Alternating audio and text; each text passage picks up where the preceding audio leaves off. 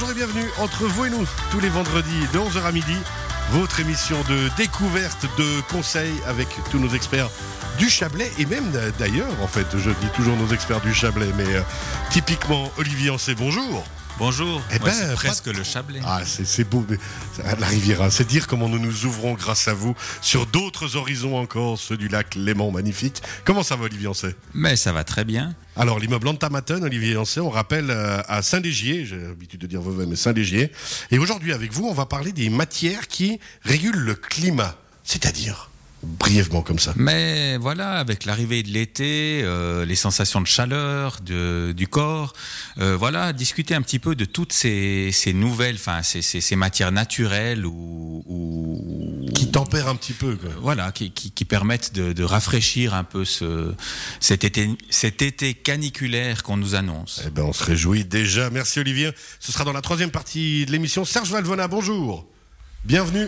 Bonjour, bonjour Cyril. Valvona, à Serge, à Valjar- Valjardin, à Colombay. Alors aujourd'hui, on parle des plantes aromatiques. Oui, on va parler de quelques plantes aromatiques. Évidemment, il y en a énormément, mais on va parler de quelques plantes Et aromatiques. puis alors, vous allez nous dire un petit peu les utilisations aussi qu'on peut en faire, que ce soit pour la cuisine ou pour d'autres choses. Ah ben surtout pour la cuisine. Surtout pour la cuisine, vous savez ce qui me plaît. Merci beaucoup, ce sera dans la deuxième partie. Serge Valvona, on le rappelle. Camille Rittner, bonjour et bienvenue. Bonjour.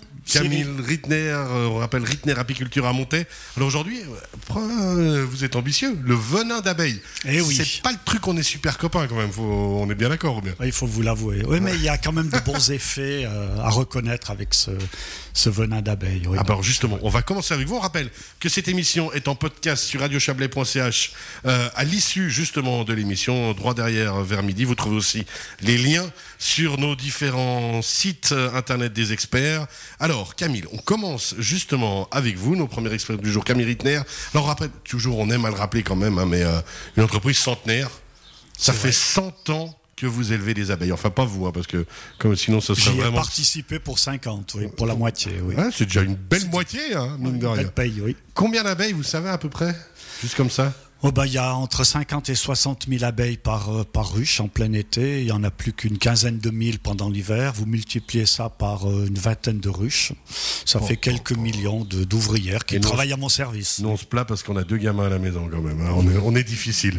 Camille Rittner, alors vous êtes spécialisé dans la fabrication de ruches, euh, constructeur et revendeur, fournisseur, enfin tout le matériel pour l'apiculture. Exactement, oui. Comment ça va Camille Mais ça va très bien. C'est vrai C'est vrai. C'est vrai. Alors, on a déjà parlé ensemble de l'abeille, hein, du miel et de ses vertus.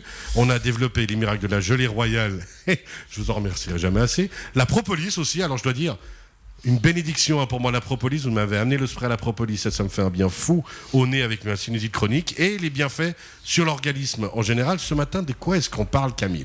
Eh bien, ce matin, nous allons piquer l'attention de nos auditeurs en leur dévoilant les, les secrets d'une autre merveille de la ruche, à savoir le venin d'abeille. Alors, franchement, le venin, vous osez nous dire? Parce que on est, on est bien d'accord. Qui aime se faire piquer par une abeille autour de la table? On est bien d'accord, merci. Et vous nous dites que ça peut faire du bien.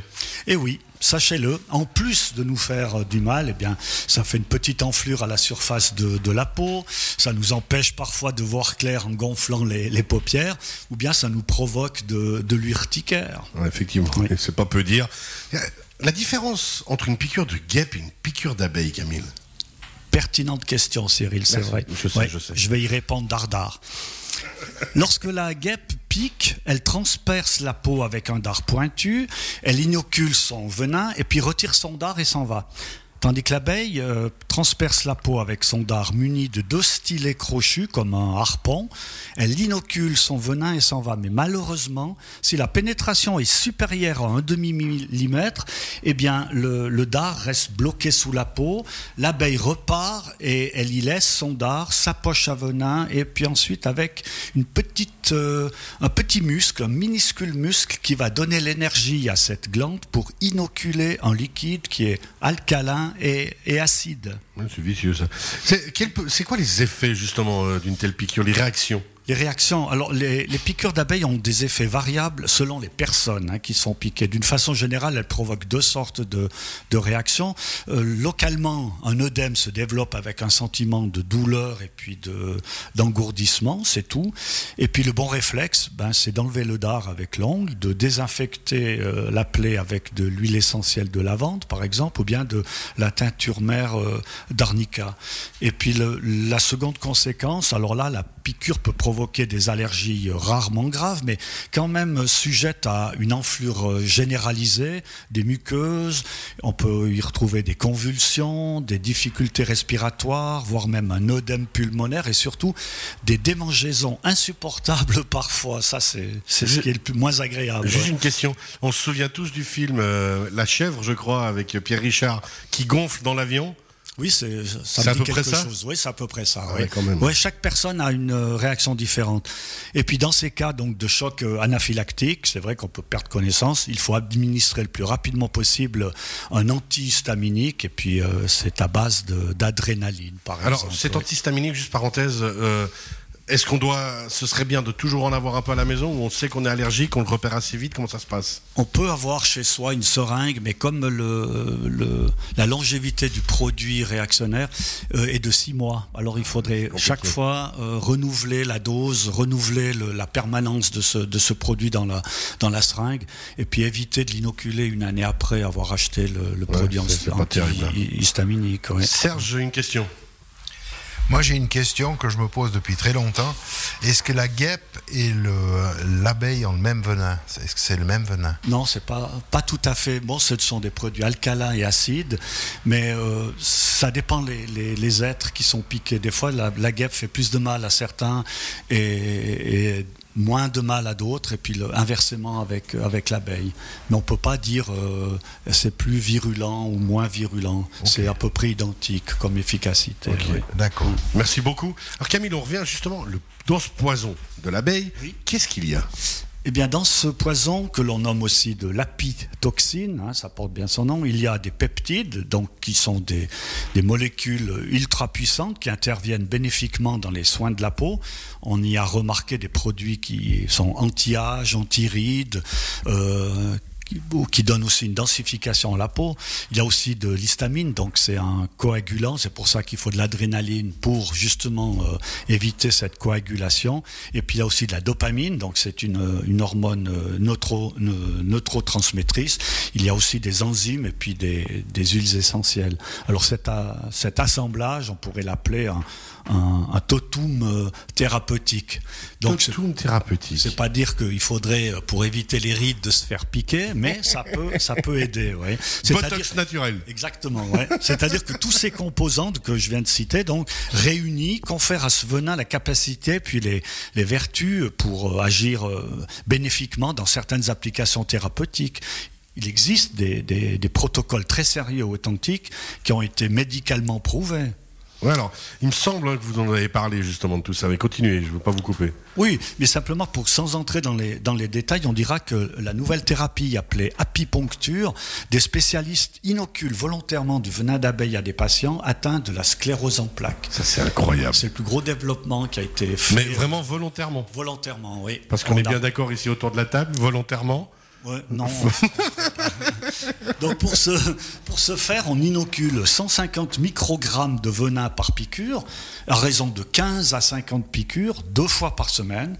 Bon, cela ne guérit pas de la sclérose, mais cela contribue efficacement à sa, à sa stabilisation, voire même sa, sa régression. Extraordinaire, ça. Et je connais personnellement quelqu'un que la médecine traditionnelle avait condamné à la chaise roulante. Eh bien, ce, ce jeune homme français, qui était euh, heureusement apprenti apiculteur, a découvert les bienfaits des piqûres qu'il subissait et a remarqué que ces bienfaits euh, étaient suivis de réactions. Il en a fait un traitement très suivi et très bien élaboré. Du reste, lorsqu'il est venu à Martigny il y a une dizaine d'années lors d'une conférence apicole au comptoir, eh bien, il est entré dans la salle, il a sauté sur scène à pieds joints. Alors qu'on rappelle qu'il était condamné à la chaise roulante et à force de subir des piqûres, ça lui a évité la chaise roulante. Le titre de sa conférence, vous disiez Ouais, le titre c'était Les 6000 piqûres qui ont sauvé ma vie. Ouais, ouais, Serge, euh, prêt à se faire piquer euh, si c'est pour aller mieux? Ah, si c'est pour aller mieux, oui. Ah, franchement. Mais je vais déjà bien consulter pour être sûr que je vais pas mieux. Alors, Camille, on, on peut profiter de ce venin, mais sans pour autant passer par la douloureuse piqûre. Ça, là, on, on commence à se rassurer un petit peu autour Oui, de la tout à fait. Oui, c'est vrai qu'il existe sur le marché des crèmes à base de, de venin d'abeille, à Pitox par exemple en, en France ou à Pyreven euh, chez nous, et puis que j'utilise euh, personnellement. Et ces crèmes sont essentiellement recommandées pour leurs vertus antalgiques et puis surtout euh, anti-inflammatoires. Et puis elle s'applique par euh, massage dans les, sur les zones douloureuses. La, la diffusion transdermique de ces composants permet un, un soulagement immédiat avec une bonne tolérance de la, de la peau. Et puis je la conseille vivement pour soulager les douleurs articulaires, le- la tendinite, la, la ligamentite ou autre euh, épicondylite, le tennis elbow des célèbres euh, Ouais, le célèbre tennisman, tennis elbow, le, coude, effectivement. le coude enflammé. ouais. Alors bon, euh, le temps passe, ça suit, mais on vous connaît Camille, vous avez sans doute pour conclure encore euh, des anecdotes à nous dévoiler quelque chose, allez, de piquant comme d'habitude. Comme d'habitude. Vous n'êtes pas sans savoir que nous venons de fêter le bicentenaire de la mort de Napoléon Ier, donc le, Ouais, on en a mangé, 5 mai ouais. dernier, oui, un Napoléon Bonaparte qui s'est proclamé empereur des Français le, le 18 mai 1804 et qui s'est fait couronner empereur à Paris le, le 2 décembre de la même année avec euh, le- sa, sa compagne chérie, euh, Joséphine, Joséphine. C'était le pape Pie VII qui s'occupait de l'intronisation. Et si on, on observe le, le- le manteau d'apparat de son sacre, donc une sorte de, comment on pourrait dire ça, de, de houppelande pourpre faite de, de peau d'hermine, eh bien ce, ce manteau est cousu de 1500 abeilles en fil d'or. Euh, pourquoi des abeilles du coup? Pourquoi les abeilles? Parce que moi Eh je me bien, souviens du N, mais pas oui, des oui. abeilles. Eh bien, pour définir euh, les emblèmes qui vont marquer son règne et puis sa dynastie euh, impériale, eh bien, ses conseillers lui ont proposé, pourquoi pas le coq? Bon, c'est très gaulois quand même, mais un aigle, pourquoi pas, un lion, voire même un, un- un éléphant qui est le symbole de la puissance. Eh bien, non. Euh, il n'a pas voulu. La fleur de, de lys traditionnelle des rois. Ah bah, ben là, il venait de se faire décapiter, c'était pas la bonne idée. Oui, car elle était trop symbolique pour la- l'ancienne royauté, euh, royauté. Ben non, il a choisi les abeilles. Et puis voilà pourquoi. La France est une république avec un chef, comme une ruche. Alors, Napoléon en mit partout des, des abeilles, sur les tentures de son palais, sur celles des tribunaux, des administrations impériales. C'était vraiment la, la- la symbolique de l'activité industrieuse du peuple français et de sa vertu. ouais. Voyez jusqu'où ça allait à l'époque. Ça a peut-être changé un peu maintenant. Donc jadis, euh, cet insecte royal des grandes civilisations, eh bien, euh, égyptiennes et les autres, eh bien, l'abeille devenait maintenant un insigne euh, Un impérial. insigne royal. Il nous reste deux minutes, Camille. euh, pourquoi mettre autant en avant les abeilles alors Ben, Napoléon, euh, ben, il aimait cet insecte, et puis lors des dernières campagnes militaires qu'il a faites, eh bien, Napoléon les réglait en fonction des, des- mouvements de, de l'abeille. Et puis, euh, Napoléon fut exilé sur l'île d'Elbe le 3 avril 14. Il s'est lié d'amitié avec un Pasolini, qui était apiculteur chevronné, qui lui fit découvrir le monde fascinant des, abeilles. C'était là la, concrétisation de, la passion qu'avait euh, Napoléon pour les, pour les abeilles, et puis qu'il l'avait glorifié pendant dix ans pour en mettre, euh, en mettre partout, comme je l'ai dit auparavant. Bon alors on arrive au bout là, Camille. Vous nous, vous nous, vous, nous mettez la- l'abeille à l'oreille plutôt que la puce. Ah ouais, c'est plutôt euh, croustillant hein, ce qui va venir. Ouais, c'est vrai, j'y arrive. Mais il faut planter le décor. Napoléon n'a pas été épargné par la maladie. En 7 1786, en 1786 pardon, il chope le, le paludisme. En 1793, il contracte la gale, dont il gardera toute sa vie des, des séquelles, l'obligeant régulièrement à prendre des bains pour calmer ses douleurs. Et pour terminer, il souffrait énormément d'ulcères à l'estomac. Alors du Ouais. coup, il n'était pas gâté. Ouais, il n'était pas gâté, c'est vrai. Mais là arrive le détail le plus surprenant de l'époque napoléonienne. Je vais vous la dévoiler tout tranquillement. Alors, lors des dernières campagnes militaires, Napoléon faisait toujours suivre son armée d'une charrette sur laquelle se trouvait une ruche.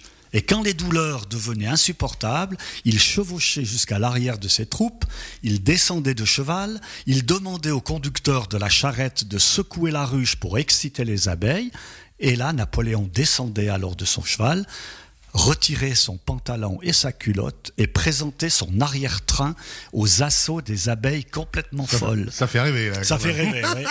Alors une fois, une fois recouvert de, s'attendait pas à ça. une fois recouvert de dizaines d'aiguillons, Napoléon remontait son falzar, hein, dardard, dira-t-on, et regagnait l'avant de ses troupes. Alors, lors de cette sorte de traitement de choc, eh bien, certains endroits de la colonne vertébrale, surtout la lombaire, recevaient une bonne dose de venin qui faisait réagir les glandes surrénales, qui produisaient de l'adrénaline et du cortisol, deux antidouleurs naturelles que le, le, corps humain euh, sécrète. Et cette stimulation glandulaire provoquait une sorte d'overdose de contre-douleur. Et puis euh, Napoléon pouvait repartir de plus belle durant, durant quelques jours. Faut déjà être motivé. On se fait piquer les fesses et on remonte à cheval, quoi. Et ce n'est que 50 ans, 150 ans plus tard que ce traitement un peu loufoque fut euh, légitimé et démontré par des chercheurs en une thérapie qui a trouvé des applications efficaces pour guérir les inflammations et pour stabiliser la sclérose en plaques, entre autres. Eh ben. Voilà. Merci beaucoup Camille Rittner. On a fait un voyage dans le monde du venin d'abeille et dans l'histoire napoléonienne. La prochaine fois, piqûre de rappel, on parle de? On parlera de pollen. Eh ben, on se réjouit. Merci beaucoup, Camille. Camille Rittner, on rappelle, euh, Rittner Apiculture a monté une entreprise centenaire, rittner-apiculture.ch. Eh ben, nous, on rappelle, on retrouve euh, sur radiochablais.ch le podcast de cette intervention. Prochaine intervention, c'est avec vous, Serge Valvona, tout va bien? Tout va bien, impeccable. Eh ben, on se retrouve dans quelques instants pour parler des plantes aromatiques. Et on rappelle qu'on finira l'émission avec Olivier Ancet, tout va bien? Toujours. on vous retrouve. On va parler des matières qui régulent le climat, matelas, oreiller, duvet textile. Ce sera dans la troisième partie de l'émission. À tout à l'heure.